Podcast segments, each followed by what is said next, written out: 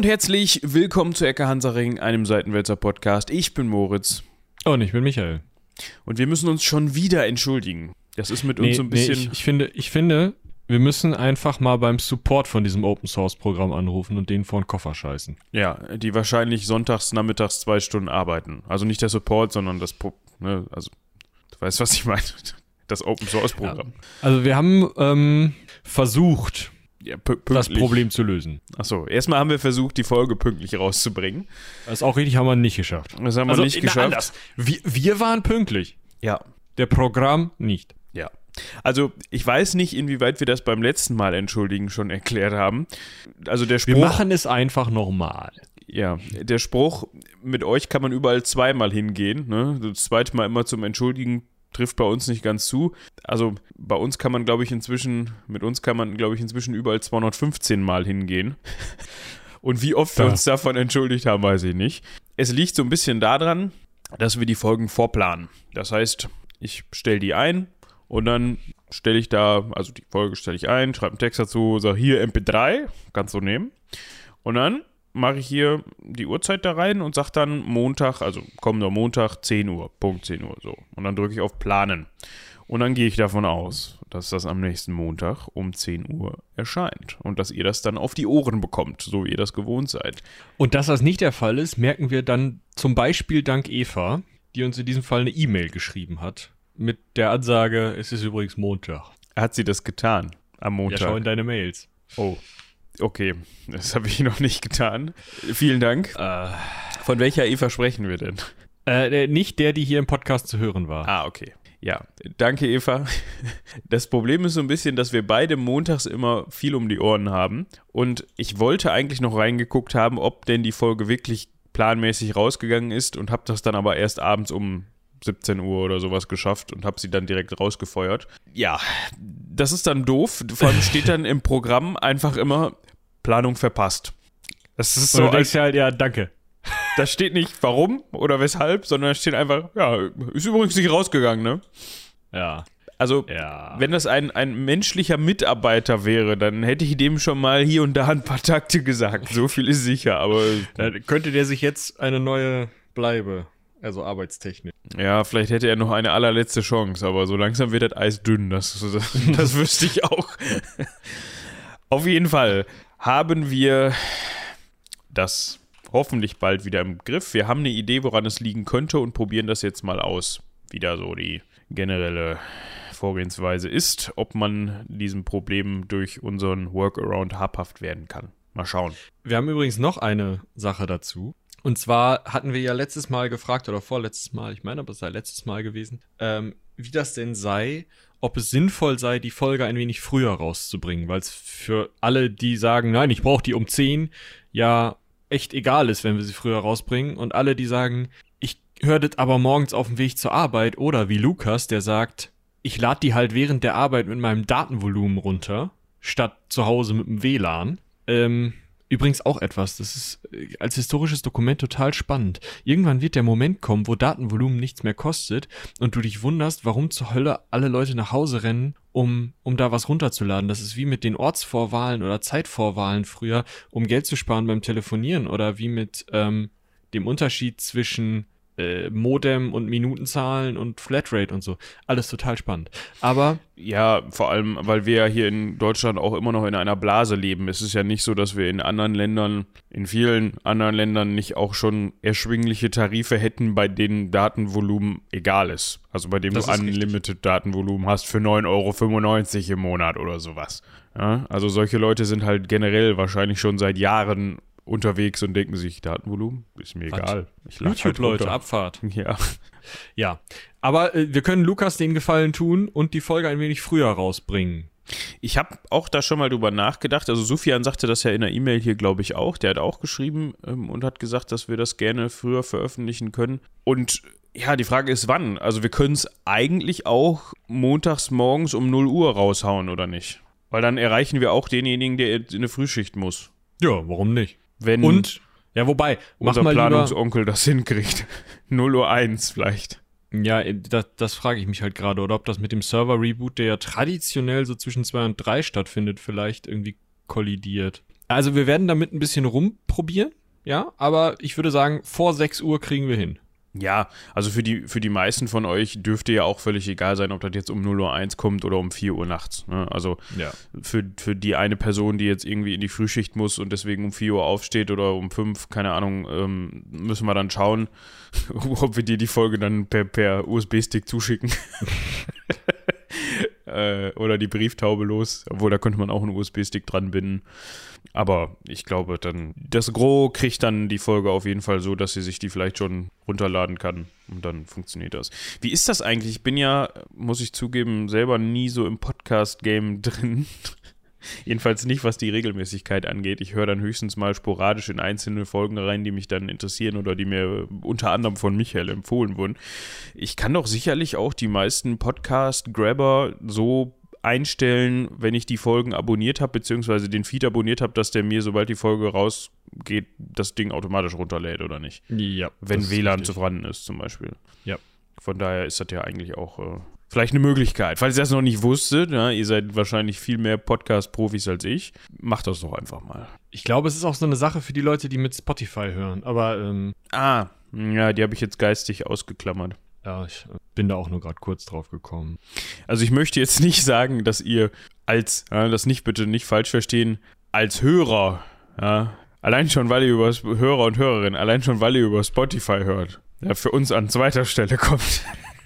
Nein, aber wir haben ja schon mal ausgeführt, warum wir es eigentlich besser finden, wenn ihr nicht über Spotify hört. Ja, definitiv. Ne? Zum einen müssen wir dann immer an zwei Stellen gucken, was die Statistik angeht. Und auf der anderen Seite ist Spotify einfach Mist. Wobei ich das ja eigentlich, also ich mag dieses an zwei Stellen gucken, weil dann schaust du immer so und dann siehst du so eine Zahl für ein Feed und denkst, ja, Ist schon nett. Ist ganz gut gelaufen diesmal, scheint eine interessante Folge gewesen zu sein. Und dann klickst du auf Spotify, also um den nächsten Graphen dir anzeigen zu lassen, denkst, okay, verdoppelt, geil. Also wir wissen halt auch, dass wir ungefähr, also ungefähr die Hälfte von euch, die sich diese Schelte gerade zum 87. Mal abholen, hören über Spotify und können jetzt verschämt rot werden. Beim Hören. Ja. In der Bahn. Genau. Auf dem Weg zur Arbeit. Mit ihrem Datenvolumen. Vielleicht auch während der Arbeit. Wer weiß. Ja. Da bin ich ja ein Verfechter von, ne? Also ich finde, das Auch für sollten- Maloche Podcast hören, ja. Ja, das sollten, sollte in das Be Bewusstsein von viel mehr Chefs und Chefinnen rein, dass ein Mensch auch produktiv arbeiten kann, während er nebenbei Audio, auditiv, auditive Inhalte, es ist früh, auditive Inhalte konsumieren kann, wie Hörbücher, Podcasts, Musik. Das geht dann sogar meistens beim, nicht meistens, kommt halt wirklich auf die Arbeit an, ne, wenn du halt gerade irgendwie an deiner, weiß nicht, du bist gerade für den Bundeskanzler dabei, eine Rede zu schreiben, weil das dein Job ist, dann sollte man vielleicht nicht Ecke Hansaring nebenbei hören, aber wenn du irgendwas mit deinen Händen machst, was dir nicht deine gesamte Hirnkapazität abverlangt, dann funktioniert das, habe ich festgestellt, sogar teilweise besser. Ich hatte mal einen Job, wo ich zwei Monate lang sehr repetitive Arbeit machen musste. Das heißt, ich musste Daten von einer Tabelle, von einer Excel-Tabelle in eine andere übertragen. Und dabei musste ich genau so viel aufpassen, dass ich einen Teil meiner Gehirnkapazität frei hatte und der sich dann nach vier Kopiervorgängen immer in andere Regionen verflüchtigt hat. Und weil ich einfach, weil ich weil mich das nicht komplett eingenommen hat, diese Arbeit. Und äh, das hat dazu geführt, dass ich dann immer Fehler gemacht habe. Was heißt immer? Dass man ab und zu mal Fehler gemacht hat, was korrigieren musste. Und als ich angefangen habe, nebenbei Hörbücher zu hören, ist mir das nicht mehr passiert. Weil da war ich ausgelastet. Wenn du verstehst, was hört sich total dämlich an, war nee, aber ist schon richtig. so. Kann ich total nachvollziehen. Bei mir war das ja auch so, als ich dann in Nachtschichten irgendwie an der Tanke äh, Brötchen geschmiert habe.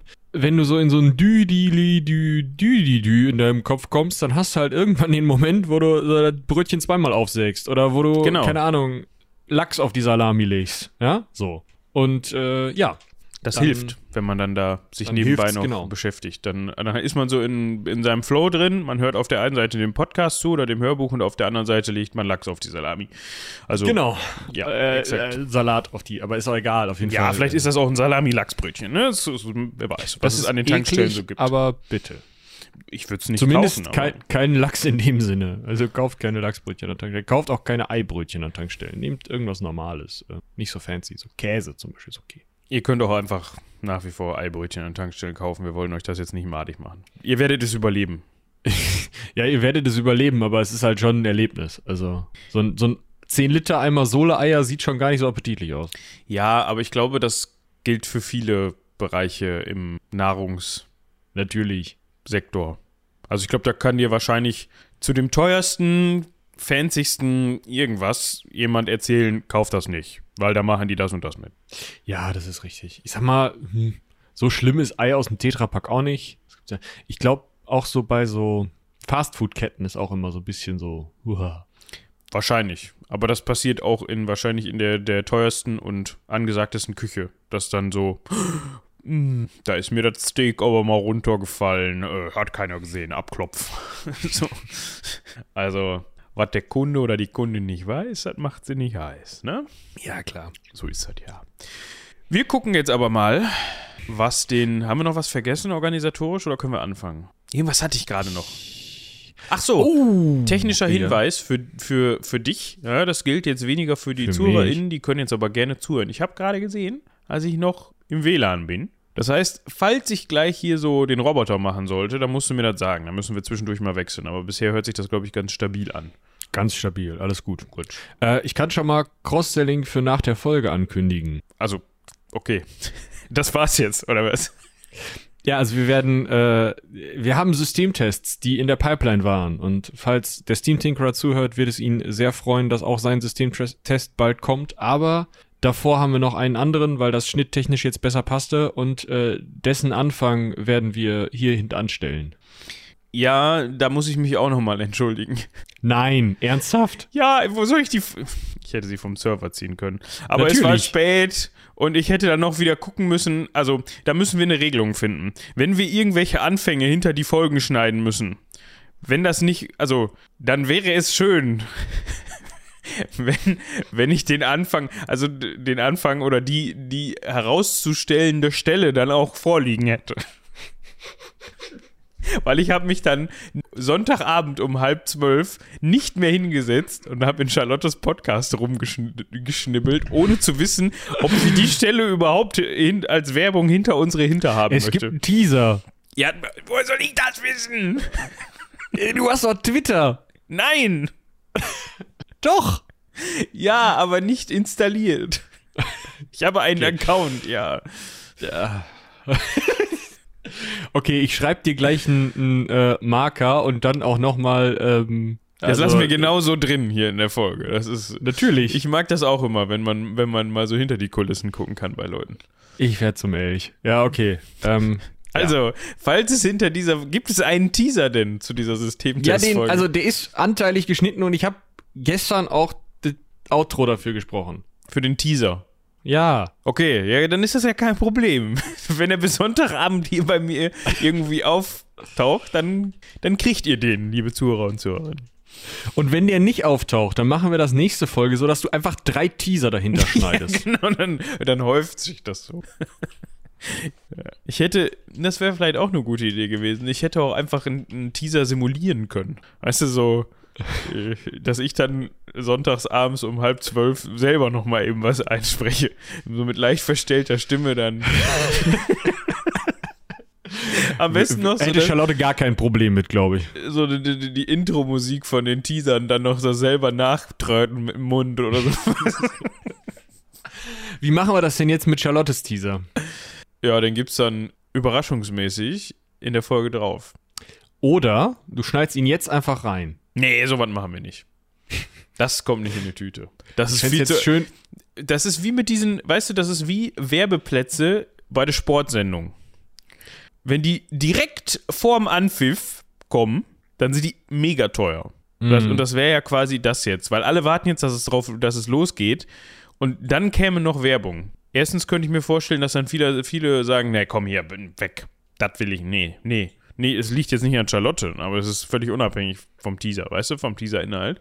Und auf der anderen Seite, also hinten dran schneiden, okay. Aber in der Primetime, ja, da, da müssen wir auch mal drüber reden. Ja, da müssen wir auch was von haben dann, ne? Na so ein- gut. Kasten Spezi oder sowas. Stimmt, habe ich immer noch nicht angerufen. Nee, machen wir. Ja. Gut, jetzt aber wirklich. Ich würde sagen, wir schwenken rüber zum Einäugigen. Ja, äh, müssen wir das eigentlich machen wie auch, auch ein Teaser jetzt, wie Deokritos und die ganze Zeit gefährliche Witze machen? Oder ist das nicht gut? Ich muss ehrlich sagen, ich könnte mir vorstellen, wenn man ihn nach, im Nachhinein fragen könnte, würde er sich kaputt lachen und sagen, komm, das hat sich aber gelohnt, oder? Schon. Besonders wenn du ihn jetzt fragen würdest. also ich habe in der Formulierung, 2300 Jahre später. ich habe in der Formulierung, bevor ich, also bevor ich an der Stelle war, wo es dann, also wo rauskam, was dann passiert ist, habe ich gedacht, hm, schwierige Formulierung. Also mir lag der Witz auch schon auf der Zunge. Aber ja, das ist ein Teaser, weil da kommen wir gleich zu. Es hat was mit dem einen Auge zu tun und das ist schon witzig. Also eigentlich hat es was mit dem anderen Auge zu tun. Ja, also mit ist ja auch ein Auge, das vielleicht nicht mehr da ist. Wir reden wie angekündigt. Du Ich wollte wolltest auch sagen, irgendwie anfangen. Ich wollte gerade sagen, die geneigte Zuhörerin bzw. der geneigte Zuhörer wird sich vielleicht schon denken, worum es geht in der heutigen Folge. Mhm. Es gab da eine Person im antiken Griechenland, nachdem Alexander der Große das Zeitliche gesegnet hatte. Den gab es auch schon während Alexander der Große noch rumgehüpft ist und auch schon davor wahrscheinlich. das können wir direkt mal nachgucken, aber ich meine auch, der wäre so alt wie Philipp gewesen. Ja, dem fehlte nämlich ein Auge und das hat ihn geprägt, das hat ihm einen Namen gegeben. Wir sprechen heute von Antigonos I.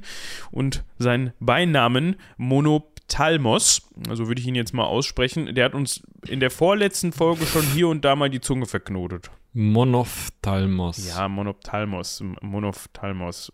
egal. Ich finde, das geht schon besser als vorletzte Folge. Ja, auf jeden Fall. Es heißt Antigonos der Einäugige und dabei werden wir bleiben. Das ist der Begründer der Dynastie der Antigonen. Finde ich auch einen schönen Namen. Das hört sich sehr anti an, muss ich sagen. Ich glaube, der war auch ganz schön anti, der Mann. Ist übrigens 30 Jahre älter als Alex. Ja, dieser Mann, 24. wie Michi gerade schon 26. sagte, ist Zeitgenosse von Philipp II. Über den haben wir auch eine Folge gemacht. Also das ist der Vater von Alexander dem Großen. So heißt die Folge auch einfach ganz stumpf. Falls ihr da nochmal Der reinhören Vater mit Doppel-T. ja, genau, so heißt die Folge. Dann könnt ihr das gerne tun. Wir möchten an dieser Stelle natürlich auch nochmal auf die Folge verweisen, für die wir uns eben entschuldigt haben. Nicht für den Inhalt, sondern für das verspätete Erscheinen. Die 214, da ging es um die Kosaken. Ne? Also vielleicht auch da nochmal reinhören. Ansonsten ist auch Folge 213 interessant. Da ging es um Lysimachos. Das war der erste Diadoch über, über Diadoche oder Diadoch? Diadoche, ne? Ja, doch. äh, Ja, Über den wir wir sprechen. Also nicht der Erste, der da war oder so. Genau, das war einfach die erste äh, Diadochenfolge und jetzt folgt nämlich die zweite, denn ein solcher war auch Antigonos, der erste. Genau. Was total verwirrend ist, weil es wäre viel sinnvoller, wenn es Antigonos der Zweite gewesen wäre, aber den gibt es meiner Meinung nach nicht. Meines Wissens nach. Also Ja, vielleicht. Könnte man einfach Antigonos sagen. Das ist leider richtig. Hast recht. Okay, wahrscheinlich gab es einen Antigonos den Zweiten als makedonischen König. Was übrigens ganz interessant ist, weil da fangen wir nicht an. Also es ist total merkwürdig, dass es dann um irgendwann um Makedonien geht. Ja, ich meinte da auch was im Hinterkopf zu haben. Da war so ein Beisatz von wegen, ja, das gelang aber erst Antigonos dem Zweiten. In Nee, nee, nee, das war nicht Antigonos der Zweite, das war. Wir können das ja nachgucken, wir können ja hier ähm, springen, ne? wie Patrick an dieser Stelle zu sagen pflegen würde, wir leben im 21. Jahrhundert. Okay, Antigonos der Zweite, Gonatas hat es geschafft. Jetzt würde mich natürlich interessieren, was Gonatas heißt. Also das heißt wahrscheinlich Finger weniger oder sowas. Wir können ja, während du guckst, schon mal weitermachen.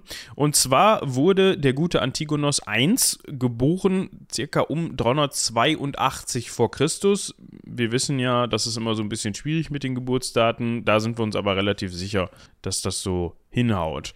Er war, wie man sich das denken konnte, makedonischer Feldherr, also General, Befehlshaber, wie auch immer man das sagen möchte, erst unter Philipp II. und dann später auch unter seinem Sohn, also unter Alexander. Und generell kann man festhalten, das hatten wir auch in der Lysimachos-Folge schon mal erklärt, nachdem der Alexander dann totgestorben war, entbrannte ein Kampf unter seinen Generälen.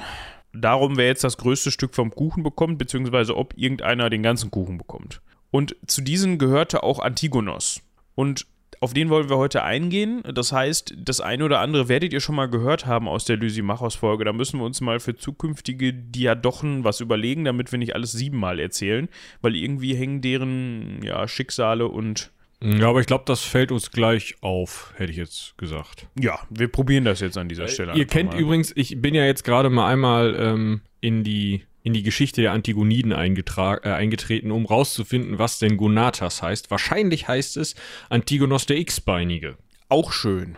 Ja. Äh, die scheinen es alle irgendwie damit gehabt zu haben, so Beinamen zu haben. Ich dachte, das sei erst eine Entwicklung der byzantinischen Kaiser, dass die sowas gerne machen, aber hier ist es wohl auch so, dass sie alle so Namen haben. Und wir kennen schon jemanden, auch sehr persönlich aus der Antigonen-Dynastie. Persönlich? ja, wir haben eine Folge über ihn gemacht. Ach so, ich dachte noch persönlicher. Und zwar Philipp den Fünften. Ach. Ja gut, das Ja. macht ja auch Sinn. Wenn dann irgendwann mal Makedonien wieder antigonidisch wird, dann Genau. gehört der Philipp da auch zu. Interesting. Ja. Gut, was konnte denn? Erstmal, wo kommt er weg? Sein Vater hieß Philippos. Ja, aber interessanterweise nicht Philipp der Zweite oder so, sondern halt irgend so ein Philippos. Ja, ja. Das war jetzt So ein Ne? Typ. so ein Typ. Ich meine, Antigonos zum Zeitpunkt seiner Geburt hat War er jetzt so auch Typ. nicht damit gerechnet, dass er irgendwie mal Antigonos der Erste wird. Weil dazu Nö. gehört ja auch immer irgendwie ein Titel. Und zwar nicht der eines Feldherrn. Weil, ja, ist zwar mehr als irgendein so Typ, aber berechtigt einen noch nicht dazu, so eine Zahl hinter seinen Namen zu schreiben. Hm. Ich meine, vielleicht um in der eigenen Familie ein bisschen besser klarzukommen, so. Aber Ja, aber die, die haben sowieso äh, einen Hang zu wenigen Namen. Also wenn man sich das anschaut, äh, wenn man sich die Antigoniden-Dynastie einmal anschaut, dann hat man dort einen äh, Antigonos, also einen Philippos, äh, einen Philippos als Gründer, einen Antigonos, der mit einer Stratonike verheiratet ist, und äh, einen Sohn Demetrios, äh, Ptolemaios und äh, Pto- Ptolemais und einen Philippos als Sohn hat. Ein Kind von Demetrios ist Antigonos und Stratonike. finde ich übrigens einen ganz coolen Namen, muss ich sagen. Nicht, dass ich ja, meine den Tochter kannst du mal zu Theophanu, kannst zu Theophanu dazu schreiben. aber trotzdem finde ich den Ja, äh, also, ne, also wir haben Antigonos als Vater, Demetrios als Sohn, der hat wieder einen Antigonos, eine Stratonike wie seine Mutter und einen Demetrios als Sohn. schön. Antigonos der Zweite, der Sohn von diesem Demetrios, der ja Sohn von Antigonos war, hat einen Sohn Demetrios. Und Demetrios hat einen Sohn Philipp, also Philippos. Ich bin irgendwann ausgestiegen. Ich weiß nicht, wie Es das- gibt da nur Philipps, Demetrioses und Antigonoses. es ist, Und alle Frauen heißen Stratonike. das macht die Sache recht einfach. Ja, man muss halt nummerieren. Ist so ein bisschen wie mit Kleopatra. Ja. Ich sehe das übrigens schon kommen mit den Namen. Irgendwann, äh, ne, wenn dann, äh, ne, wenn meine zukünftige, wenn es dann mal anstehen würde, wenn es dann mal anstehen würde irgendwann, äh, dass dann Nachwuchs kommt und dann heißt es, äh, es ist ein Mädchen, wie wollen wir die denn nennen? Und ich krieg große Augen und sag, ich habe da was vorbereitet. du hast die Wahl zwischen Theophanu, Stratonike, hier wird die Liste dann fortgesetzt. Und der Mensch auf dem Amt, der dann diesen Namen einträgt, denkt sich, ähm, ich bin mir nicht sicher, ob das zulässig ist. Hör mal, das war schon vor 2500 Jahren zulässig. Ich wollte gerade sagen. Also ich habe auch keine Ahnung, wie das funktioniert. Ob man, also gewisse Namen sind da ja auch einfach nicht erlaubt, ne? Also im Gegensatz zu zum Beispiel Amerika kannst du ja nicht einfach machen, was du willst. Also du darfst dein Kind jetzt ja, weiß nicht, wenn du die jetzt Khaleesi nennen möchtest, dann was, Ich glaube, dann muss die Khaleesi Melanie heißen oder so. Also Melanie Khaleesi oder sowas. Nee, nee, nee, nee, nee. Du musst nur irgendwie einen geschlechtlich eindeutigen Namen einbringen. Also Doppelnamen meinst du? Ja, also keine Ahnung, wenn das Kind Kim heißen soll, muss dahinter halt eben entweder Hubert oder Sandra. Margret. Ja. Okay. Aber nicht mit Bindestrich. Also ja gut, aber bei Theophanu und Stratonike ist das jetzt relativ eindeutig, finde ich, dass das weibliche Namen sind. ich glaube, ich glaub, bei Theophanu könnte es sein, dass sie, dass sie dir sagen, mh. Dann, Aber- wür- dann würde ich sagen, dass sie sich mal bilden sollen. Ja? Und dass sie Banausen sind. So. Richtig. Man kann auch wohl Theophanu kennen. Ah, Ja. ich merke schon, es läuft heute. Gut, also zurück zu dem Einäugigen. Genau. Ähm, äh, wie waren wir überhaupt so abgeredet? Ah, genau. Namen. Äh, ja, und vielleicht auch noch was zum Thema Dynastien und so. Äh, klar, er, er war von irgendeinem so Philippos, ja, und äh, war irgendwie ähm, so ein bisschen soldatisch tätig für Philipp den äh, Zweiten, also für Alex Vater. Interessant ist aber, er war verheiratet mit Stratonike, hatte ich ja schon gesagt, die irgendwie zum Königsgeschlecht der Agriaden gehörte, was das Geschlecht von Philipp II. und Alexander dem Großen war. Also er war schon familiär verbunden. Das finde ich noch ganz interessant. Ja gut, das kann natürlich auch einfach daher kommen, dass man dann einem General oder einem Feldherrn, der in den eigenen Diensten steht und der vielleicht sehr erfolgreich ist und dem man auch vertraut irgendwie oder den man an sich binden möchte, dann vielleicht irgendwie aus der Die eigenen zweite Familie. Cousine von hinten links. Ja, Genau. Klar. Stratonike halt. Wer kennt sie nicht? Ja. So. So. Dazu kamen noch zwei Brüder und ein Halbbruder. Also da, das sind Von die, denen von wir denen nie wir wieder hören werden. Ja. Wir wissen also, er war kein Einzelkind. Das ist vielleicht interessant, aber ansonsten spielen seine Brüder keine Rolle. Punkt. und während des Feldzuges, also wir hatten ja eben schon gesagt, sowohl unter Philipp II hat er mit rumgefuhrwerkt, also da hat er schon für, für Philipp II. Schwert und Lanze gehalten und hat Leute herumkommandiert, das hat er dann aber später auch für Alexander getan. Also während des, während des großen Asienfeldzuges ja, hat, äh, hat er unter anderem eine 7000 Mann starke Phalanx der griechischen Bundestruppen befehligt Also wir erinnern uns vielleicht, ähm, Philipp II. hatte ja schon Griechenland, also die, die griechischen Stadtstaaten in diesen korinthischen Bund gezwungen. Und genau die werden, also Truppen von denen werden also von Antigonos kommandiert.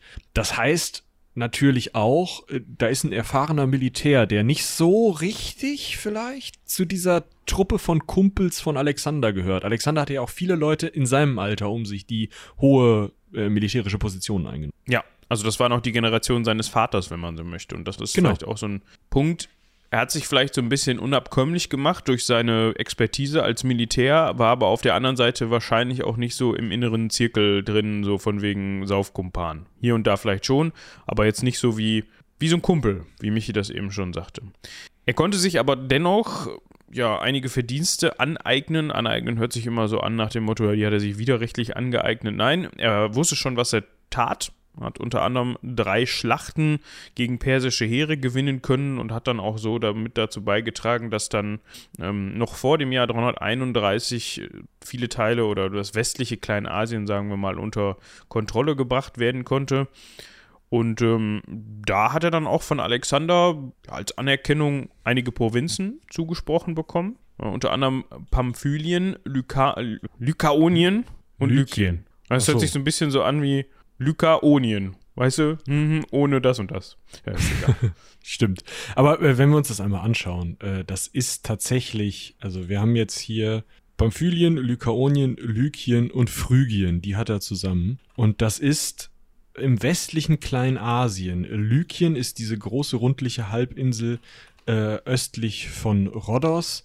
Ähm, etwas nördlich davon in Zentralkleinasien liegt Lykaonien, nördlich davon liegt Phrygien und westlich davon dann erst wieder an der Küste liegt Lydien. Zwischen Lykien und Lydien liegt noch Karia und Pisidia. Das heißt, oder Karien und Pisidien, Pisidien. Äh, das heißt, das, das heißt, er hat nur wirklich relativ kleine Provinzen bekommen. Also da geht es noch nicht darum, dass er dann irgendwie halb Kleinasien bekommt, wie es denn später irgendwie ist, sondern er hat halt wirklich, ja, halt so Provinzen. So Die kleiner als auch- römische Provinzen. die vielleicht auch mit Absicht nicht unbedingt zusammenhängend sind. das Weiß ich nicht, sein. das ist jetzt nur so eine, so eine Spekulation von mir, aber ich könnte mir vorstellen, dass man vielleicht, um die Macht nicht zu groß werden zu lassen, sowas vielleicht auch ein bisschen entzerrt, um zu sagen, ja, wenn, ich- wenn ich dir Ja. jetzt hier ein zusammenhöriges Gebiet in Kleinasien gebe, dann ne, lässt sich das besser handhaben und im Zweifel wächst, wächst du mir dann über den Kopf. Ja.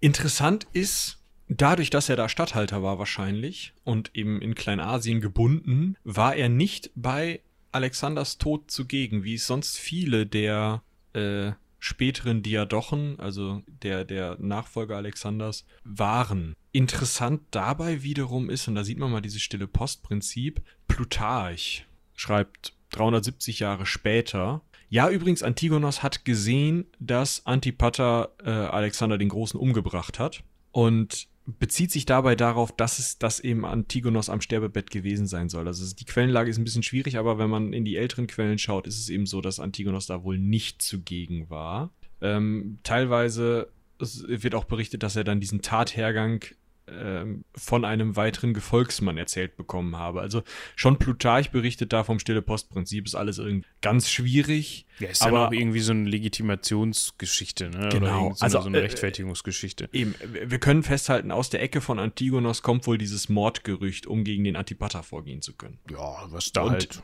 so. Ja. Dieses untereinander sich nicht grün sein ist halt auch einfach normal unter den Diadochen. Ich meine, das macht sie auch zu dem, was sie sind. Ne? Also Ja. konkurrierende Generäle, die alle den Kuchen haben wollen. Genau. Ja, wollen wir vielleicht noch mal eben ganz kurz darauf eingehen. Das haben wir zwar auch schon in der vorletzten Folge ausgiebig getan, aber ich glaube, ein kleines, äh, eine kleine Auffrischung kann da nicht schaden. Wer da denn noch so rumgediadocht hat. Genau. Fangen wir ganz im Osten an. Ja. Der Wichtige im Osten, da kommen noch ein paar andere, die noch weiter im Osten sind, ähm, aber eigentlich der Wichtige im Osten ist Seleukos, der Babylonien und Persien unter sich hat. Ja, über den haben wir noch nicht gesprochen.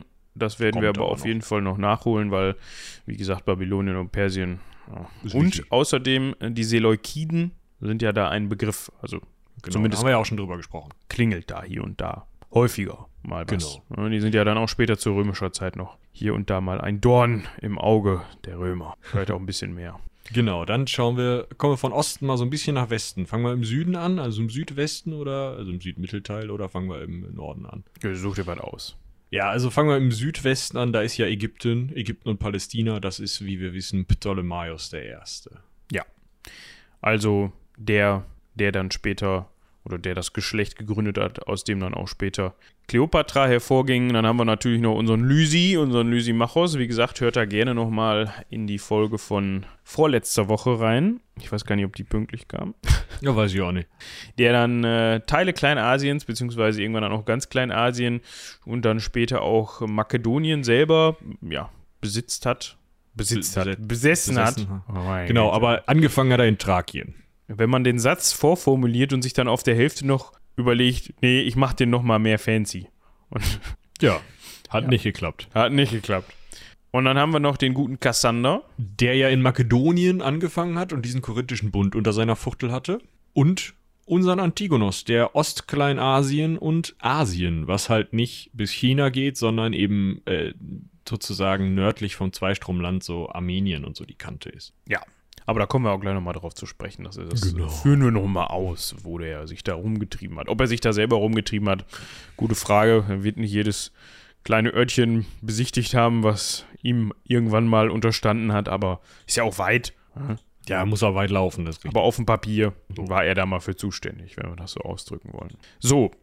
Jetzt ist das aber nicht so gewesen, dass man sich das vorstellen kann wie, okay, Alexander tot, wir teilen das ganze, den ganzen Bums jetzt mal da auf und dann ist das in Stein gemeißelt, sondern es gab immer oder relativ lange sowas wie Reichsregenten. Entweder haben die sich selber dazu erklärt oder man hat sich irgendwie geeinigt, dass die das sind, die im Zweifel ja auch sowas wie Reichsverweser sind, ne? Also die, die irgendwie Ja, also offiziell. Alexander hat halt seinen Siegelring an diesen Perdikas gegeben, diesen Reichsregenten, der da als erster Reichsregent war. Und dessen Amt wollten die Leute dann haben. Also es ist jetzt nicht so, dass dann alle gesagt haben, Perdikas, du hast den Ring, alles klar, wo geht's lang? Sondern, wie schon gesagt, das war eher so eine offizielle Geschichte, also eine Genau. symbolische G Geschichte. Also Alexander stirbt, Perdikas kriegt diesen, diesen Ring und sagt, ja, Antigonos, du hast die Satrapie, ähm, hier Kleinasien, Lysimachos, du hast dies, so und so, du hast das, bestätige ich, alles gut. Also Satrapien sind die Bereiche, Äh, es ist Gegend, ne? ne? Ja, es sind, sind größere Provinzen einfach. Ja. Genau, also, also einfach, du hast den und den Bereich abgekommen, so, den verwaltest du jetzt, super, äh, bestätige ich, kannst du so weitermachen. Und obwohl diese Bestätigung kommt und der äh, Perdikas eben nur in Anführungsstrichen der Reichsverwalter oder Reichsverweser ist, äh, der halt das Reich eigentlich auch nur verwalten soll, bis eins von Alexanders Kindern das übernehmen kann, worauf sich auch tatsächlich dann mal geeinigt wurde, auch unter den Diadochen. Upsi. Ähm, trotz dieser Tatsache verbünden sich halt alle Diadochen, also alle wichtigen. Antigonos, Antipater, Krateros, Lysimachos, Ptolemaios, ähm, Seleukos scheinbar nicht. Und auch, also Antipater und Krateros sind halt auch so Leute, die kommen dann auch relativ schnell unter die Räder. Dementsprechend äh, werden wir die jetzt hier nicht auswalzen. Aber das sind Leute, äh, die sich eben alle zusammentun, um diesen Perdikas loszuwerden, weil im Endeffekt naja, das ist halt der Typ, der die Macht dieser Diadochen klein hält und der verhindert oder der qua Amt auch einfach verhindern soll, dass die Diadochen aufeinander losgehen und sich gegenseitig Amt, äh, Land abnehmen und so. Also der beschränkt diese eigentlich für die Diadochen ja als Königsherrschaft fast zu verstehende Herrschaft. Es ist ja noch keine Königsherrschaft. Und das finden die natürlich scheiße. Und er tut sich dann eben ähm, mit so ein paar Gefolgsleuten zusammen und einem LKW. Wir müssen eigentlich auch die LKWs, LKW, Entschuldigung, nochmal als Zusatzautoren und AutorInnen da mit unterbringen, Ja, dass wir die auch der Folge hinzufügen können, wenn die denn schon hier auftauchen als Cameo. Und Piep. Das ist richtig. Ist schön. Hat was. Piep. Ist er gleich da? Der muss halt so 70, 80 Meter rückwärts. Why? Weil der, wenn der da vorwärts reinfährt, die 70, 80 Meter rückwärts muss, wenn er zurückfährt. Ja, gut. Ist Man- halt eine Sackgasse. Ja, okay. Dann macht man das vielleicht so, dass man, wenn man weg will und Feierabend hat, dann Genau. schnell wegkommt. Gut. Also, Perdikas hat die Mütze auf. Perdikas verwaltet für die Kinder von Alexander, äh, die ja, wie wir wissen, sehr minderjährig waren. Oder die Brüder von Alexander oder den Bruder von Alexander, der, wie wir auch wissen, ähm, regierungsunfähig war. Und äh, außerdem kommt Perdikas auch noch auf die Idee, er heiratet auch noch Alexanders Schwester Kleopatra. Dann hätten wir so ein bisschen so richtig schön dieses. Übrigens, da ist der Name schon.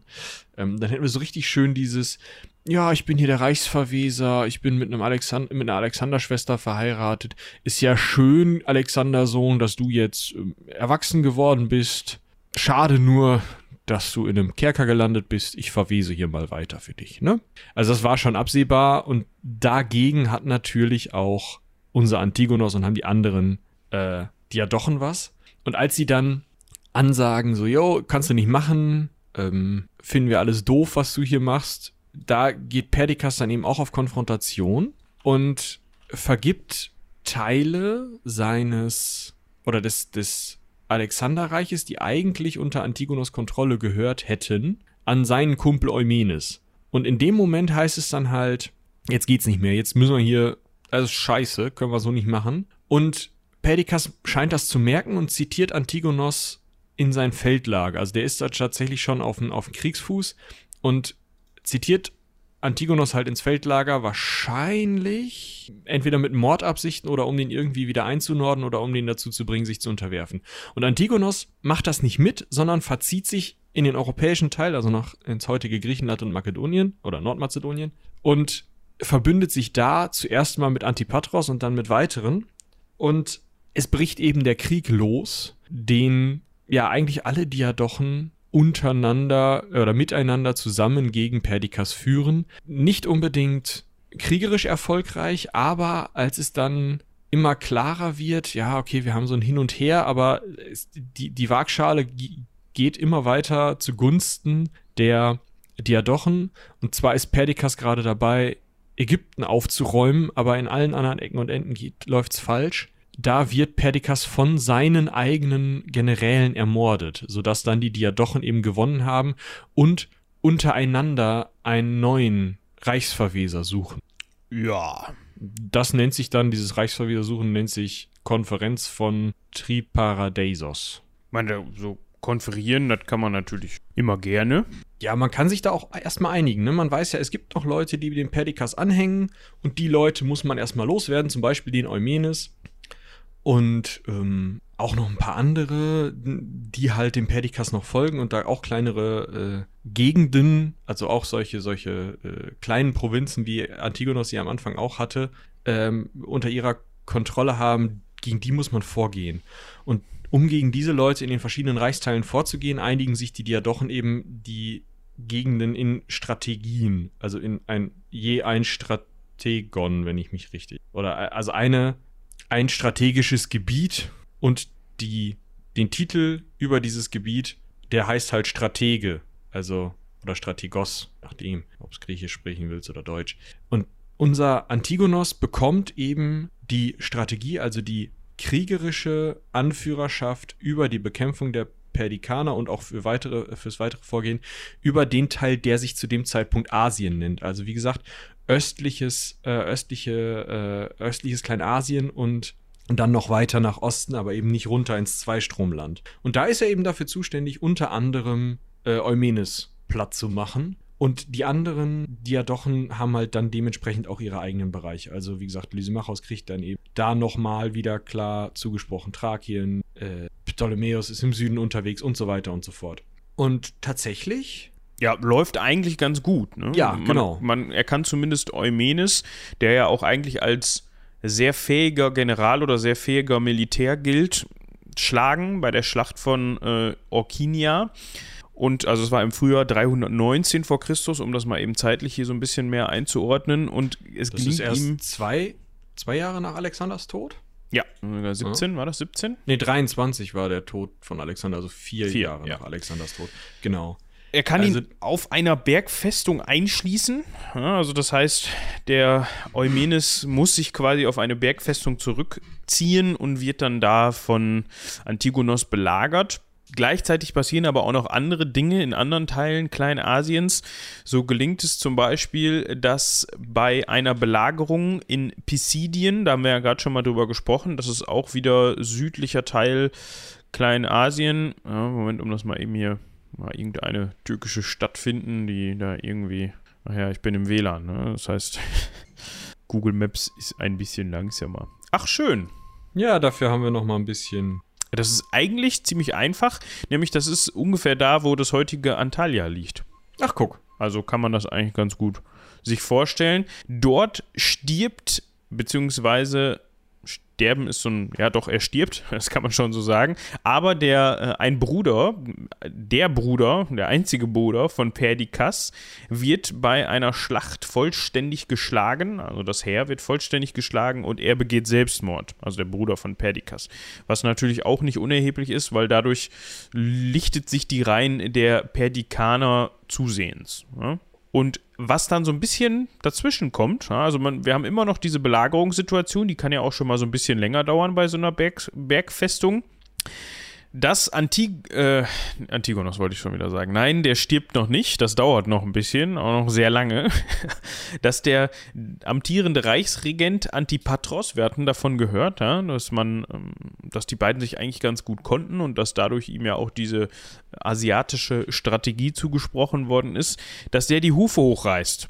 Und das ist Es gibt ja keinen Nachfolger. Das ist das Problem. Es gibt keinen offiziellen Nachfolger. Aber der stirbt einfach, ne? Der wird jetzt nicht umgebracht oder so, wenn ich das richtig auf dem Schirm habe, sondern Wahrscheinlich wird er auch umgebracht, aber ja. so, da ist der Müllwagen einmal vorbeigefahren. Also eure und unsere Geduld hat dann ja auch Grenzen. Wenn dann, was ist das für ein Container, der da ausgeschüttelt wird? Papier. Wenn dann der Papiercontainer ausgeschüttelt wird, Ein großer Metallcontainer. dann können wir auch mal eben Pause machen, ne? So gewackelt wird. Weißt du, so dong, dong, dong immer wieder gegen den Wagen. Ist toll. Damit da halt alles auch rausfällt. Ja, genau. Und natürlich, Also- um uns zu ärgern. Um uns zu ärgern, das ist, glaube ich, der Punkt. Wir haben uns die Frage gestellt, ob der Antipatros denn 319 von selbst gestorben ist. Ja, er war sehr alt. Er ist tatsächlich geboren 398 vor Christus. Das heißt, dieser Mann ist 79 geworden. Oder bin ich jetzt dumm? Ja. Bist du dumm oder ist er. Nein, nein. Also er ist 79 geworden, hat mit 79 hat er sich dann gesagt, oh, ich weiß nicht. Reichsverweser ist auch anstrengend. Man kann dann auch einfach mal es gut sein lassen, ne? Genau. Und äh, ja, das Problem war also, jetzt ist Antipatros, den, auf den man sich auch wahrscheinlich wegen seines hohen Alters geeinigt hatte, dass der eben den Reichsverweser macht. Das hatte man auf dieser äh, Konferenz äh, klar gemacht. Jeder kriegt so seine Strategie, ja, so seinen, seinen Oberbefehl da für ein Gebiet und haut da den Perdikanern auf die Nüsse. Und Antipatros ähm, hält das alles halt so ein bisschen zusammen, weil es war ja immer noch die Idee, okay, wir wollen ja eigentlich noch das Alexanderreich zusammenhalten und später irgendwann mal einen Sohn von Alexander, eine, einen, einen Bruder von Alexander auf diesen Thron bringen, sodass der dieses Reich weiter aufrechterhalten kann. So, mm, also hatte man eben diesen Antipatros und wollte auch nach Antipatros eigentlich wieder jemanden da haben, der diese Herrschaft übernimmt. Jetzt hatte Antipatros gesagt, ja, das macht äh, Polyperchon, irgend so Typ. Alle fanden das doof, Kassander ganz besonders, weil Kassander sagte, ich mach das. Polyperchon hatte oder hatte ein Bündnis laufen mit Alexanders Mutter und mit dem Eumenes, der ja in der Bergfestung saß. ja, den äh, Antipatros da einge, äh, Antigonos da eingeschlossen hatte. Herrgott. So. Deswegen, weil dieses Dreierbündnis ähm, vorhanden war, hat Antigonos natürlich gesagt, okay, den Polyperchon kann ich nicht unterstützen. Und hat sich dann, also weil der ja mit Eumenes verbündet ist, kann ich nicht machen, hat sich dann also Kassander zugewandt und gesagt, Kassander, der soll jetzt bitte hier Herrscher oder Reichsverweser werden. Und das hat er durchgesetzt mit mehreren Schlachten. Äh, das gab noch mehrere weitere zusätzliche Anhänge dieser, dieser Bündnisgruppen. Am Ende war es so, dass es relativ knapp war, aber weil Antigonos eine kluge Taktik angewandt hat, indem er das Lager des Gegners eingesammelt hat, also ähm, sich des, des Feldlagers des Gegners bemächtigt hat, ähm, konnte er diesen Krieg mit für sich entscheiden und tatsächlich für Kassander die Macht sichern.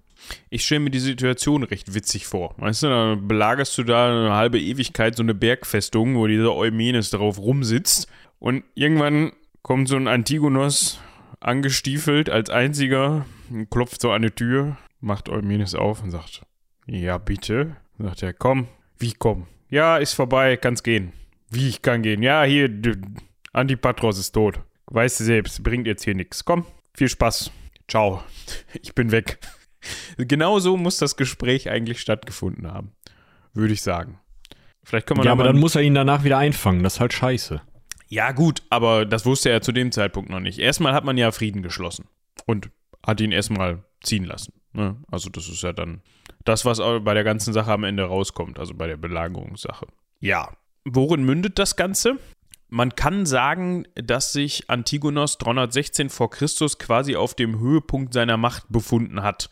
Also was so die, die, äh, das Gebiet angeht und vor allem was auch seine Schlagkräftigkeit und seinen Einfluss zu diesem Zeitpunkt angeht. Genau, also der, er ist der Typ, der ganz Asien ko äh, kontrolliert. Wahrscheinlich sogar die Teile, die später dann ins Seleukidenreich. Also er er ist im Endeffekt im Moment noch derjenige, der auch über Seleukos und seine, seinen Anteil da um Babylonien und so, seitdem er die Satrapie für, äh, die Strategie für Asien bekommen hat, kommandiert der auch den. Das heißt, er hat wirklich von der Grenze zu Lysimachos in Kleinasien bis ganz weit in den Osten, das ist sein Gebiet. Außer Ägypten. Das ist schon, läuft schon bei ihm. Das läuft. Also, ja, kann man nicht anders er, sagen. Ja, und er kann halt auch hingehen und sagen, ähm, wer ist denn hier so alles Satrap? Ja, das ist also Seleukos. Ja, gut. Nervt ein bisschen, aber lassen wir erstmal kurz noch in Ruhe. Was haben wir denn noch? Ah, hier. Die Typen, die für Eumenes arbeiten, weg. Ah, wobei, so ein Park von denen können was. Ja, gut. Ihr könnt da bleiben, wenn ihr jetzt lieb seid. Was haben wir da noch? Ah, hier im Iran, ja. Persepolis, der ist okay oh, Poikestas, das ist ein Idiot, weg. So, und also er geht wirklich. so, der kannte den mal schon. Poikestas, was ist das denn für ein Name? Das muss ein Idiot sein. Komm, den schmeißen wir raus. ja, genau, also er geht halt wirklich durch sein Reich und guckt sich die einzelnen Satrapen an und sagt halt, der ist gut, der ist gut, der muss weg, der ist gut, der ist gut. So, und er kommt dann irgendwann bei Seleukos an und setzt dem einen Perser vor die Nase. Also in die Nachbarprovinz setzt er irgendeinen so Perser als Statthalter. Und Seleukos so, ähm, Entschuldigung, das hier ist griechisch. Hallo? Was soll das werden? Und Antigonos guckt sich Seleukos, also muss so, der muss so über die Grenze geguckt haben, so eine Augenbraue hochgezogen haben und Seleukos so, ah, Tschüss. Und rennt nach Ägypten zu, äh, wie heißt er jetzt? Ptolemäus. Das heißt, er schaltet sogar, also Antigonos schaltet sogar mit einer hochgezogenen Augenbraue Seleukos, den späteren Gründer des Seleukidenreiches, aus. Ja, also das heißt, dass er dann auch, während Seleukos flieht, im Grunde im Zweistromland seine Herrschaft weiter ausbauen kann. Ne? Also es ja. schadet jetzt ja nicht, wenn dann ein vermeintlicher Widersacher mal eben nach Ägypten flieht. Genau, das Problem ist natürlich, der macht in Ägypten Stunk. Kassander sitzt in Makedonien, sieht Makedonien auf der Karte, sieht Asien auf der Karte mit Persien, also Kleinasien und Persien, den ganzen Osten da, guckt sich nochmal Makedonien an, guckt dann Lysimachos an, der ein bisschen im Norden in Thrakien sitzt. Ja, der war ja auch und, immer sehr passiv, muss man ja dazu ja, sagen. Ja, das ist richtig. Ähm, und guckt sich und guckt sich Asandros an, der in Karien sitzt. Und wenn du das jetzt mal, also es ist halt einfach nur nördlich von Rhodos so, so eine Ecke. Also, wow. Also generell kann man ja eigentlich festhalten, wenn jemand heraussticht und, wie eben schon gesagt, auf seinem vermeintlichen Höhepunkt der Macht steht, und mit der Wimper zuckt und so ein Seleukos schon des Platzes verweist dadurch, dann kann das nicht im Interesse der anderen sein, der kleineren sein. Weil eigentlich möchte ja jeder noch, das muss man im Hinterkopf behalten, diese Idee des alexandrischen Großreichs ist mhm. immer noch da. Also es ist immer noch so dieses, ja, vorübergehende Geschichte hier, aber am Ende möchte ich gerne mal den Hut aufhaben von allem. So wie Alexander sich das gedacht hat und so wie Alexander das ja auch hatte. Also wir, wir, wir kebbeln uns ja gerade nur so, ne, vorübergehend hier. Und ja, ja, irgendwann ist einer richtig Chef. Genau, und wenn jetzt Antigonos in die Richtung tendiert und man irgendwann sagen muss, der könnte jetzt möglicherweise bald wirklich mal Chef sein, dann kann mm. denen, die nicht Chef sind, das nicht gefallen. Vor allem, wenn Antigonos das macht. Der hat ja nur ein Auge, das geht ja gar nicht. ja, so ungefähr. Also, das Problem ist also, der Cassandra guckt sich das an, Ptolemaios guckt sich das an und die sagen, unsere Gegend ist zu klein, Antigonos Gegend ist zu groß, der macht hier Stunk. Sag mal, Cassander, du bist doch hier jetzt Reichsverweser? Sag doch mal was. Und bevor Cassander den Mund aufmachen kann, steht Antigonos auf einer Versammlung des Reichsheeres, also dieses Heeres, was eigentlich dann halt schon mal mit Alexander nach Osten gegangen war, was unter Perdikas gedient hatte und dann da schon mal besiegt worden war und dessen Teile dann übergegangen waren, eigentlich zu Cassander, aber diese Strategen haben halt Teile dieses Reichsheeres immer unter sich und Antigonos ist der größte Stratege, dementsprechend hat er den größten Teil des Reichsheeres und dessen Versammlung. Da steht er und sagt, ähm, Kassander, halt doch mal die Klappe. Du hast den legitimen König Alexander Vierten. Das ist, ich glaube tatsächlich der Sohn von Alex. Wir können das mal eben nachprüfen. Ich meine, dem wäre so, dass da irgendwas klingelt bei mir, was den Alexander angeht. Der natürlich aber völlig unabhängig davon ob er jetzt ja. Alexanders Sohn ist oder nicht, zu dem Zeitpunkt immer noch minderjährig ist. Ne? Ich glaube, er ist ja, zwölf also, oder so. Ja, genau. Also der ist zu dem Zeitpunkt, wann sind wir jetzt gerade genau? 319 vor? 318? Ja, ein bisschen weiter schon. Die Geschichte mit dem Eumenes war ja 319, glaube ich, ne? dass er den da aus der Bergfestung raus. Ne, 316 vor war die Geschichte mit, äh, der, war der Sieg über Eumenes. Das heißt, wir sind jetzt äh, die Kante ungefähr. Ja, gut, okay. Also im, im, im besten Fall, weil er ist 323 geboren, im besten Fall ist er jetzt halt 10 oder so. Oder lass, lass ihn meinetwegen 13 sein, weißt du? Lass es 310 sein. Der Punkt ist, dieser Alexander, dieser Zwölfjährige da, sitzt bei Cassander im Kerker. Oder möglicherweise sitzt bei Cassander am Hof. Cassander ist Reichsverweser. Eigentlich ist das total sinnvoll, dass der da ist. Und Antigonos sagt, nee, der sitzt bei dir im Kerker du brauchst, also du, du, du nimmst hier den legitimen König gefangen und meinst, du wärst der Reichsverweser. Ich finde das nicht gut. Ich finde, du bist jetzt ein Reichsfeind und ich komme jetzt zu dir und hol mir den König. Dann kann ich hier Reichsverwesern. Äh, ne? Kannst dich schon mal vorbereiten. Und um das halt hinzukriegen, weil er ja genau weiß, er hat an allen möglichen Ecken und Enden Feinde. Jeder kleine Diadoche möchte eigentlich gegen Antigonos vorgehen.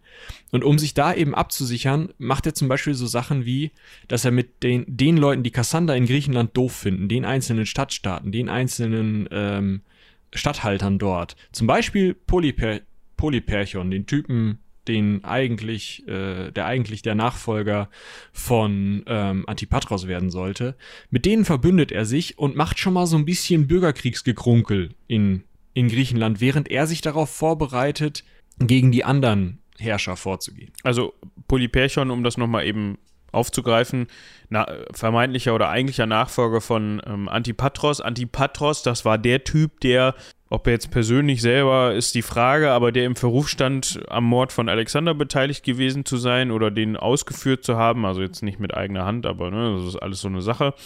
Und der dann später auch ähm, Reichsverweser geworden ist. Ne? Ist doch richtig. Genau. Ja, also um das, und der ist dann ja da, das war die Geschichte mit, äh, hier, Bergfestung, Eumenes, ich hab dich und dann äh, Antipatros ist tot. Oh, scheiße. Ja, komm, ja, das, ist genau. jetzt, das ist jetzt wichtiger.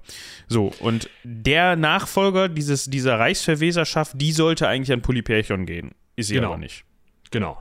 Ja, auf jeden Fall sucht sich Antigonos, also unser Protagonist heute, ist auch schwierig mit Antigonos und Antipatros, muss ich ganz ehrlich sagen. Ja, diese unser Namen Protagonist sind sowieso, heute, ehrlich ja. gesagt, ist, ich, ich finde es auch für mich noch verwirrend. Ich muss auch immer ja. kurz einmal die Brücke im Kopf schlagen. Ja, das war jetzt der. Deshalb habe ich es auch gerade nochmal aufgegriffen, ja. damit unsere ZuhörerInnen da äh, up to date bleiben. Genau, also der sucht sich auf jeden Fall jetzt halt neue Freunde und schickt eigene äh, Statthalter und eigene Generäle los, äh, an allen möglichen Ecken und Enden Krieg zu führen. Also der schickt seinen Neffen nach Griechenland, ähm, der selber, er selber ähm, nimmt die mittel, östliche Mittelmeerküste runterlaufend Tyros ein, also ähm, den Teil der Küste, der heute die syrische Küste und der Libanon müsste das sein. So die Gegend nimmt er eben ein, die damalige phönikische Küste, ähm, schlägt eine Invasion von Kassander zurück, also lässt eine Invasion von Kassander zurückschlagen, die eigentlich in Kleinasien einfallen will, will selber in Ägypten Krieg führen.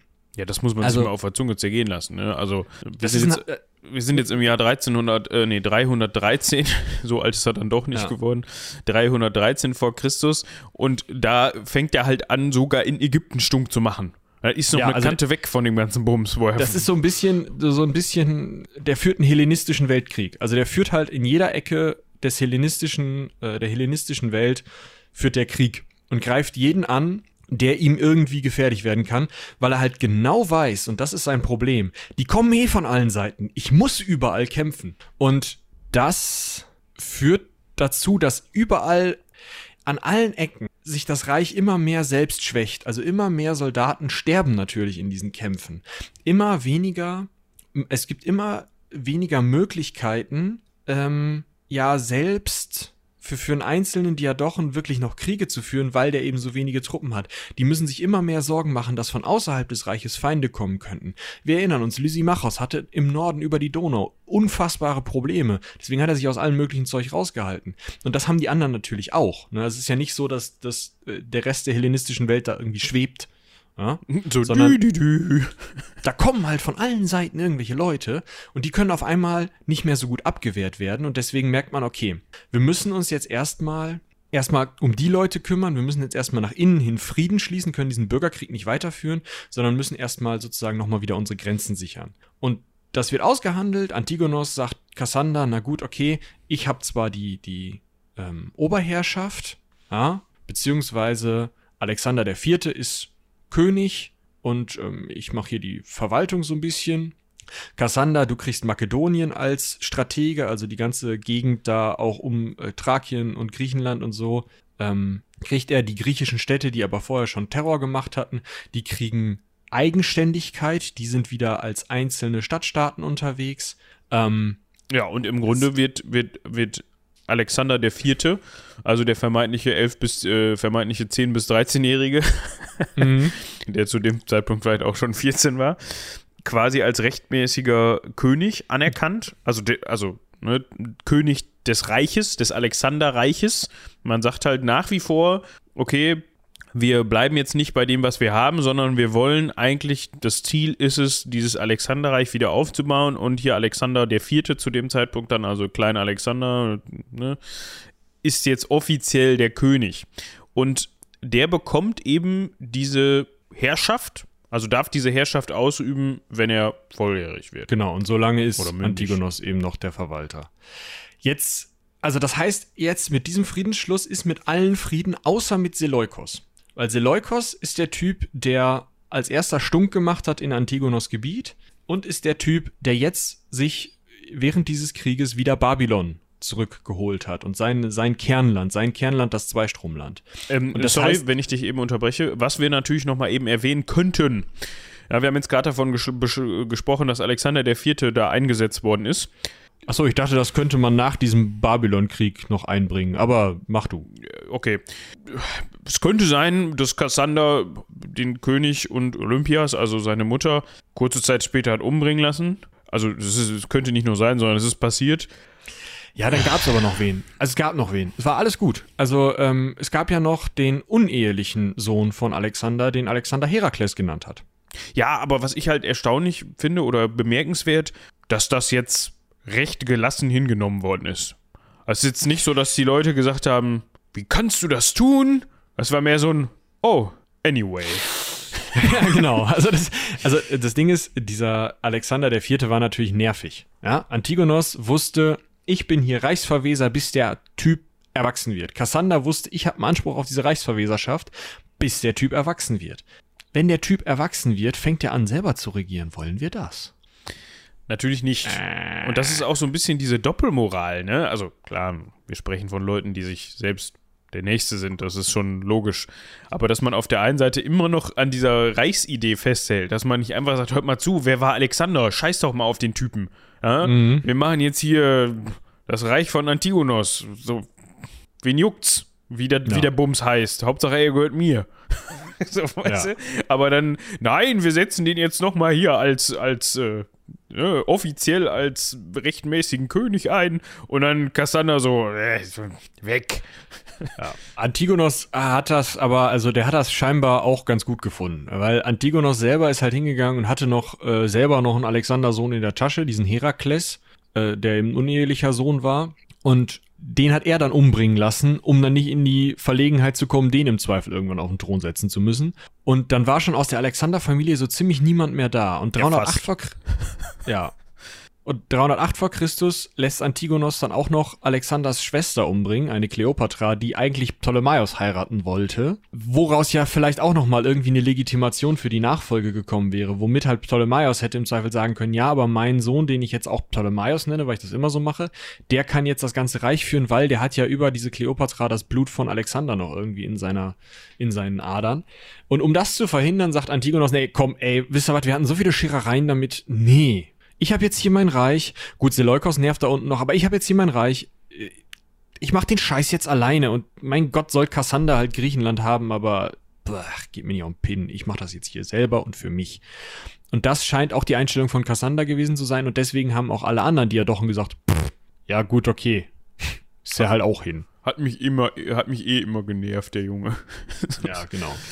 Also wir sind jetzt in einer Situation, in der Frieden mit allen Diadochen herrscht die Diadochen nach und nach alle Leute, die irgendwie noch mit Alexander verwandt sind, umbringen. Und nur eben Seleukos, der ja, wie gesagt, geflohen war zuerst, dann zurückgekommen war und Babylon erobert hatte oder zurückerobert hatte oder da wieder eingezogen war, ähm, der ist der Einzige, der Antigonos noch im Wege steht, wirklich innerhalb seiner eigenen Grenzen. Und da führt Antigonos eben dann Krieg gegen Seleukos und verliert. Und da, das ist mehr oder weniger die Geburtsstunde des Seleukidenreiches, weil da sagt Antigonos dann halt, okay, komm, du kannst hier Babylon und den weiteren Osten haben. Ich behalte die Mittelmeerküstengebiete und Kleinasien und den Nord Nordosten von da aus. Aber den richtigen Osten sozusagen, also Babylon ostwärts, den kann Seleukos an dem, in dem Moment haben, als Antigonos diesen Krieg gegen Seleukos alleine verliert.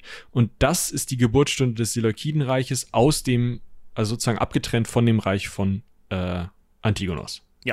Das war übrigens 309 vor Christus. Da hat man dann, hat Antigonos offiziell anerkannt, okay, also da hat er noch eine, eine Feldschlacht gegen Seleukos verloren, die ist jetzt nicht besonders gut überliefert, deshalb können wir da leider nicht mehr zu sagen. Aber da hat man dann Frieden geschlossen, Frieden natürlich in Anführungsstrichen, das heißt, da wurde dann Seleukos ja, zugeschrieben, dass er diese östlichen Gebiete haben darf und ähm, Antigonos hat verzichtet, genau. Es gab da ja noch einen Neffen, ja, wir haben uns Ptolemäus hieß.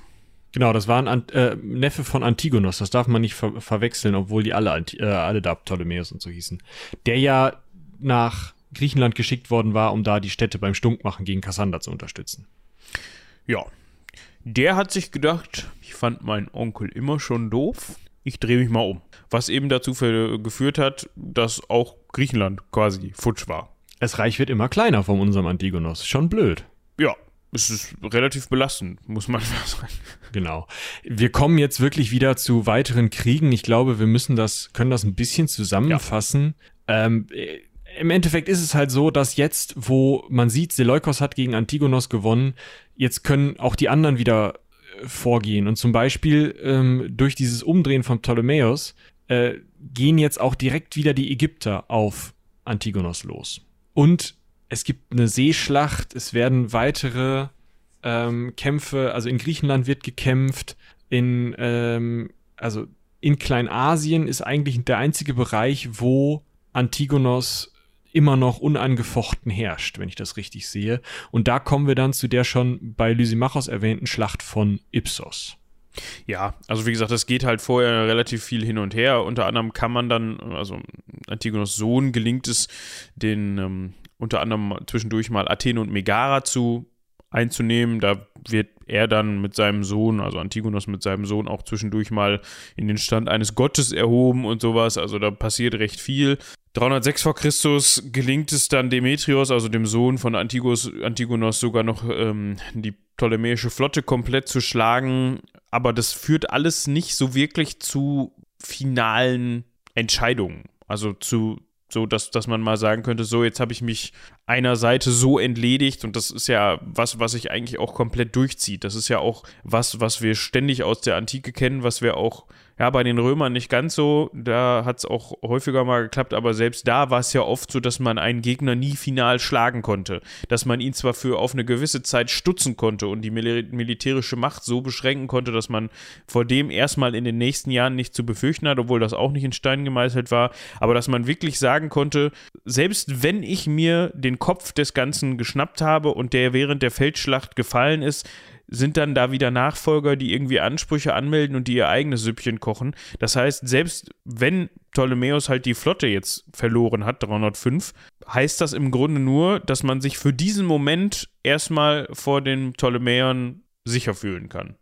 Es sei denn, die Ptolemäer gehen über Land, was er dann natürlich, also was unser äh, Ptolemäus natürlich macht, der geht dann eben auf Phönizien los, auf Tyros.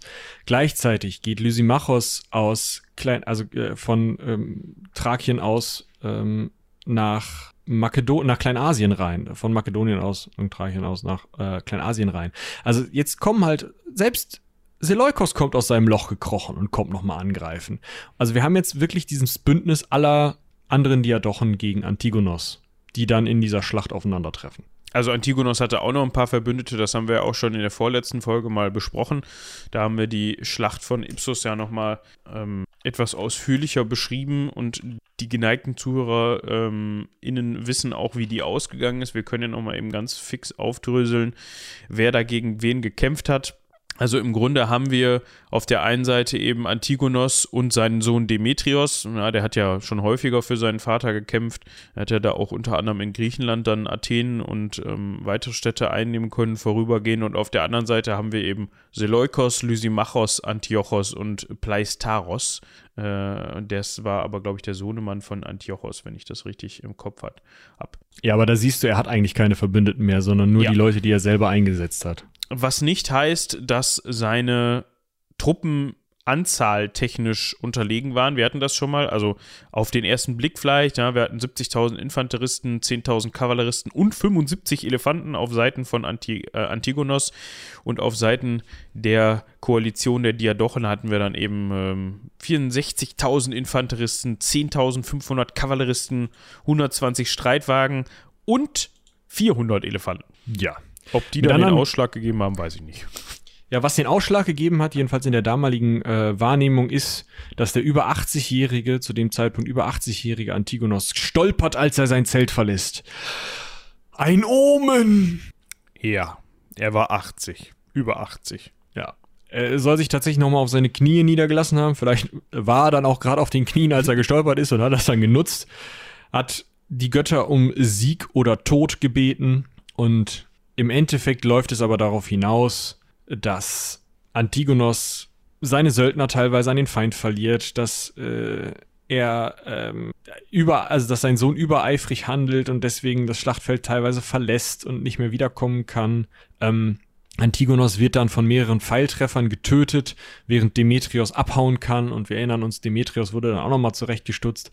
Also im Endeffekt ist mit dem Tod des Antigonos dieses Antigonenreich in den Wicken. Was irgendwie im Grunde auch nie wirklich bestanden hat. Also klar, es ist das Reich des Antigonos. Unter seiner Herrschaft hatte er zwischenzeitlich relativ viel Gegend und relativ viel Macht, aber er konnte eben nicht das Ganze so durchsetzen, dass er das an seinen Sohn übergeben konnte und der, dass der das wirklich konsolidieren konnte oder halten konnte. Also weder noch. Es war halt einfach mit Ipsos, also mit der Schlacht von Ipsos dann vorbei. Aber wir haben ja auch vorher schon gesehen, dass es an allen Ecken und Enden gebröckelt hat, weil man eben nicht, genau. ja, im Grunde, weil man irgendwie auf dem Höhepunkt der Macht alleine dastand, weil eben alle anderen gesagt haben, du wirst uns zu groß und im Zweifel ist jetzt mal für einen kurzen Moment der Feind meines Feindes mein Freund, auch wenn ich nächste Woche mit dem auch wieder Streit habe, weil ich den eigentlich nicht ab kann. Für den Moment reicht es mir, weil wir dir dann gemeinsam auf die Mütze hauen können. Und jetzt macht man auch was, was tatsächlich ähm, so ein bisschen dagegen wirkt, dass das äh, wieder einen Großen in diesem Reich gibt. Man übergibt nämlich die Gebiete, die Antiochos, ähm, Antigonos, die Antigonos unter seiner Kontrolle hatte, übergibt man zum Teil an Seleukos, zum Teil an Lysimachos und zum Teil an Kassanders Bruder Pleistachos. War Das Kassander man- zu dem Zeitpunkt tot? Ja. Okay. Das heißt, man schafft nicht wieder einen großen Herrscher, sondern man teilt das eben auf. Klar, dadurch zerfällt der Gedanke des Alexanderreiches, aber dadurch verliert man eben auch immer mehr zum einen, also ohne diesen Gedanken verliert man den Grund, weiter Krieg zu führen und zum anderen äh, ist es eben so, dass diese Mächte alle relativ gleichwertig sind, außer Kilikien, was an Pleistachos fällt, was halt Kleinzeug ist. Jetzt ist aber Demetrios ja abgehauen. Klar, er kann das Gebiet, was jetzt von Lysimachos, von Pleistachos und von äh, Seleukos kontrolliert wird, nicht übernehmen, aber Kassander ist ja tot, ne? Der hatte doch gern Makedonien unter sich, da ist also gerade keiner. Gut, Ja. Lysimachos hat das irgendwie so ein bisschen mit unter seiner Fuchtel, aber eigentlich, die brauchen einen König, oder nicht? Also im Zweifel ist es ja besser, irgendwo König zu sein und wenn es nur makedonisches Kernland ist, als nicht.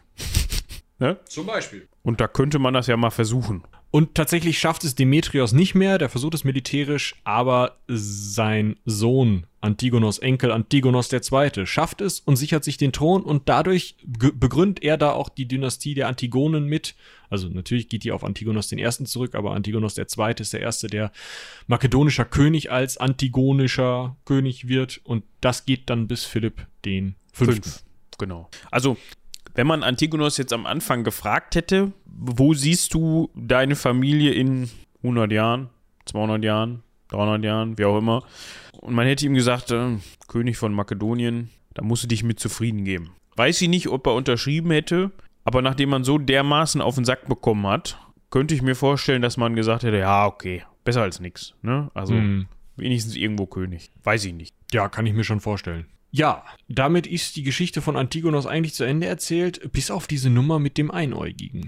Ja, wir haben da noch so einen Rausschmeißer mal wieder. So einen richtig schön diesmal. Es geht so ein bisschen drauf zurück. Plutarch hatte auch wieder seine Finger im Spiel. Er berichtet da wieder von in seiner Moralia. Sehr schön. Wer das mal lesen will, kann das mal tun. Wir können euch auch einfach davon jetzt erzählen.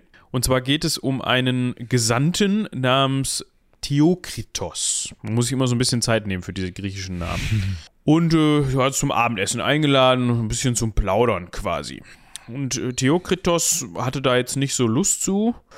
Ja, sah sich da jetzt nicht so. Ich weiß nicht, ob es bei Antigonos immer nur nicht, nicht besonders leckere Speisen zum Essen gab oder ob er kein, einfach keinen Bock auf Gelaber hatte. Auf jeden Fall hat er gesagt, nee, zu diesem Kyklopen gehe ich nicht. Kyklop ist das griechische Wort, wir kennen es heute als Zyklop, ne? Dem Einäugigen. Ja. Hab ich keinen Bock drauf. Und da war der gute Antigonos wohl relativ dünnhäutig, was diese Beleidigung angeht. Also wie, ma, wie er sein Auge tatsächlich verloren hat, wissen wir nicht. Aber es war wohl so, dass er das jetzt nicht gut verpackt hat. Also da war er angreifbar, nennen wir das mal so. Ja. Äh, angreifbar ist eigentlich, glaube ich, noch zu wenig gesagt. Er nimmt sich den Theokritos und kerkert den erstmal ein, lässt ihn wegen Majestätsbeleidigung oder Antigonos-Beleidigung oder Strategenbeleidigung oder was er gerade findet, zum Tode verurteilen. Das finden jetzt allerdings Freunde, Ja, gut, ich sag mal, Theokritos, er ist ja auch ein bekannter Philosoph. Ja. die finden das nicht so. Ja, die, die meinen, ja, das war nicht ganz so gelungen, also es war nicht ganz so clever vom, vom guten aber der ist ja Theokritos. bekannt für seine Witze und so. Komm, lass Kann man mal. doch mal, ne? Bitte, komm. Antigonos sagt, ja, habe ich vielleicht ein bisschen überreagiert, ich gebe es ja zu, das ist so, ne? Bin ich ein bisschen empfindlich, was, die, was mein Auge da angeht. Komm, ich vergebe ihm seine Wenn er mir- Beleidigung. Wenn er mir unter die Augen tritt. Also wenn er unter meinen Augen um Gnade bittet. Und ich kann mir richtig vorstellen, wie Theokritos das gelesen hat äh, oder gehört hat, als ihm das jemand gesagt hat und gesagt hat, bringst du den? Komm, ich kann nicht anders. Das kannst du nicht nicht machen, oder? Kannst du nicht nicht Ja. machen. Und dann hat er halt gesagt, ja, also wenn ich dir unter deine Augen treten soll, dann ist das ja quasi nicht möglich, weil du hast ja nur noch eins. ja, und äh, das war dann sein letzter Witz. Fand Antigonos nicht witzig. Aber ich könnte mir schon vorstellen, der fand das eigentlich auch witzig, hat aber gedacht, ja komm, also mehr Brücken kann ich dir nicht bauen. eigentlich, ich habe gerade so drüber nachgedacht, wenn der Antigonos richtig cleverer gewesen ist, dann hat er das mit Absicht so formuliert. Das könnte sein, ja. So nach dem Motto, schreib mal unter meine Augen. Kann der sich eh nicht verkneifen, dann kann ich ihn doch noch hinrichten lassen.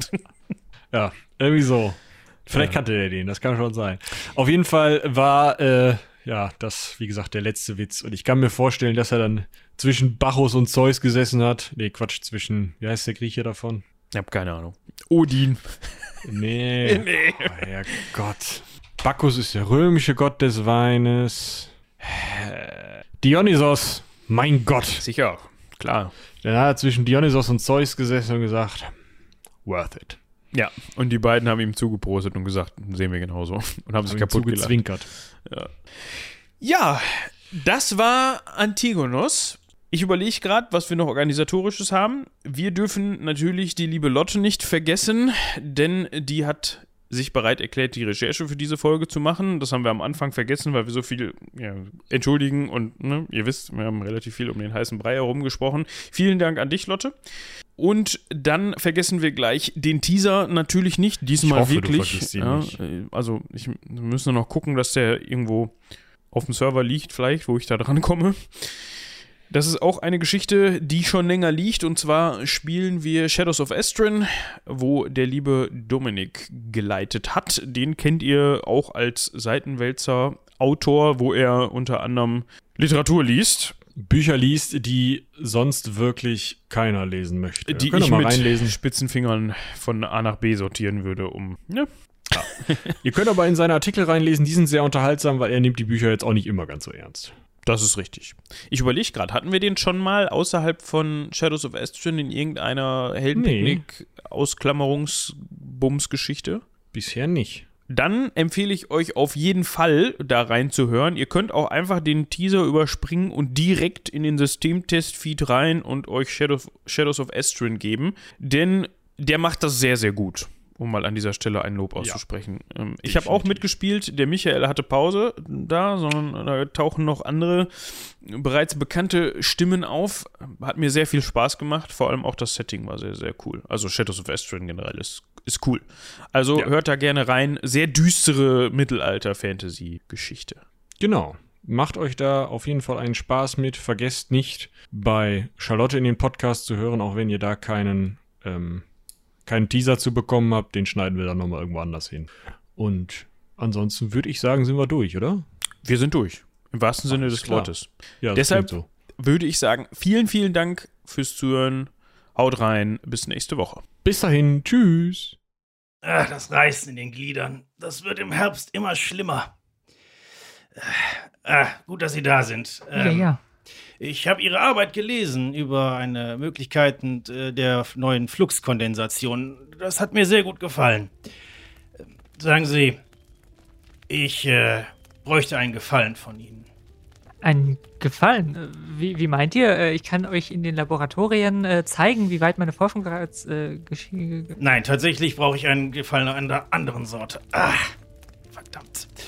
Ja, naja, am liebsten wäre mir, wenn Sie irgendwas erfinden würden, was dieses Reißen in den Gliedern aufhören lässt. Aber naja, damit darf ich ja wohl nicht rechnen bei Ihrem Fachgebiet. Nein, es geht um etwas anderes. Eine Freundin von mir hat mich gebeten. Äh, Sie ist äh, ja, Verwalterin eines größeren Landstrichs.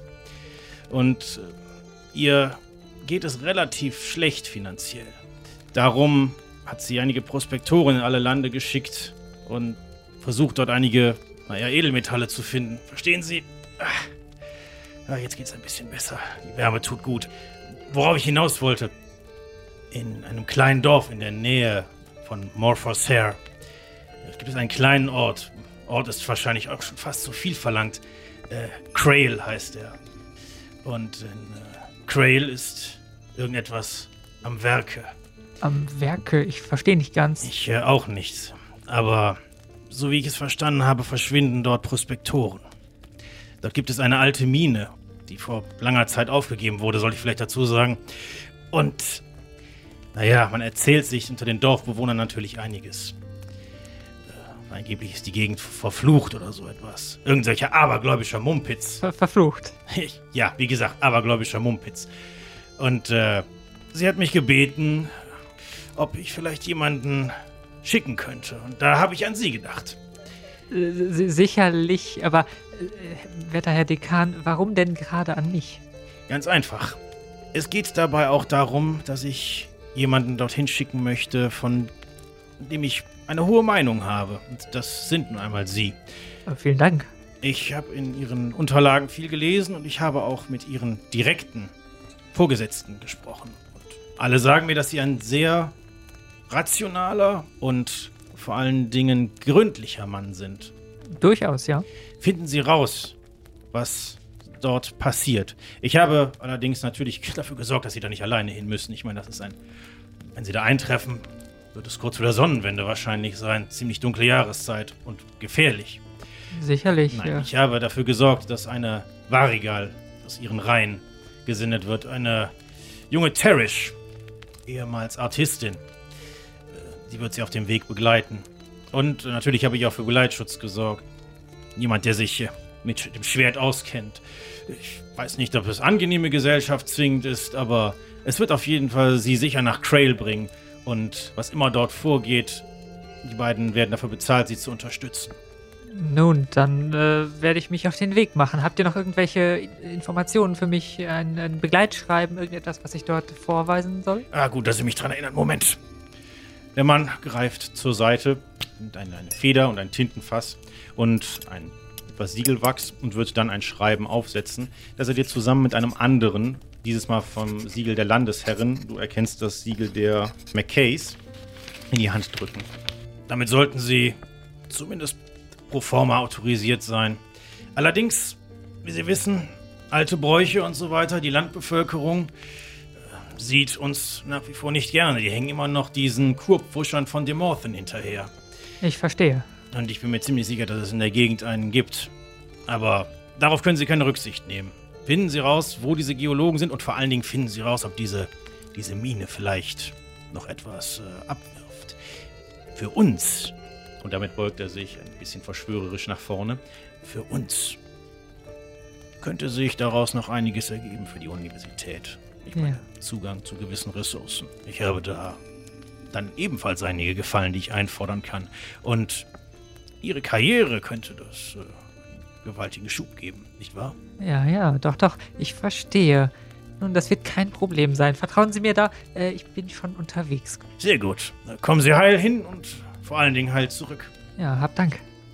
Wenn es da irgendwelche Probleme geben sollte, ich muss Ihnen leider sagen, Sie sind da relativ auf sich allein gestellt. Die Gegend ist ein bisschen abgeschieden, aber ich äh, habe Vertrauen in Sie und vor allen Dingen äh, die beiden anderen, die ich angeheuert habe. Meine Varigal findet ihren Weg durch jede Wildnis und nun, der Mann ist äh, sehr fähig dazu, unangenehme Überraschungen in den Schädel einzuschlagen, wie ich vermute. Das äh, klingt auf jeden Fall hilfreich. Ich äh, werde mich mit Ihnen in Verbindung setzen. Tun Sie das, dann äh, entfernen Sie sich. Äh, auf Wiedersehen. Wiedersehen.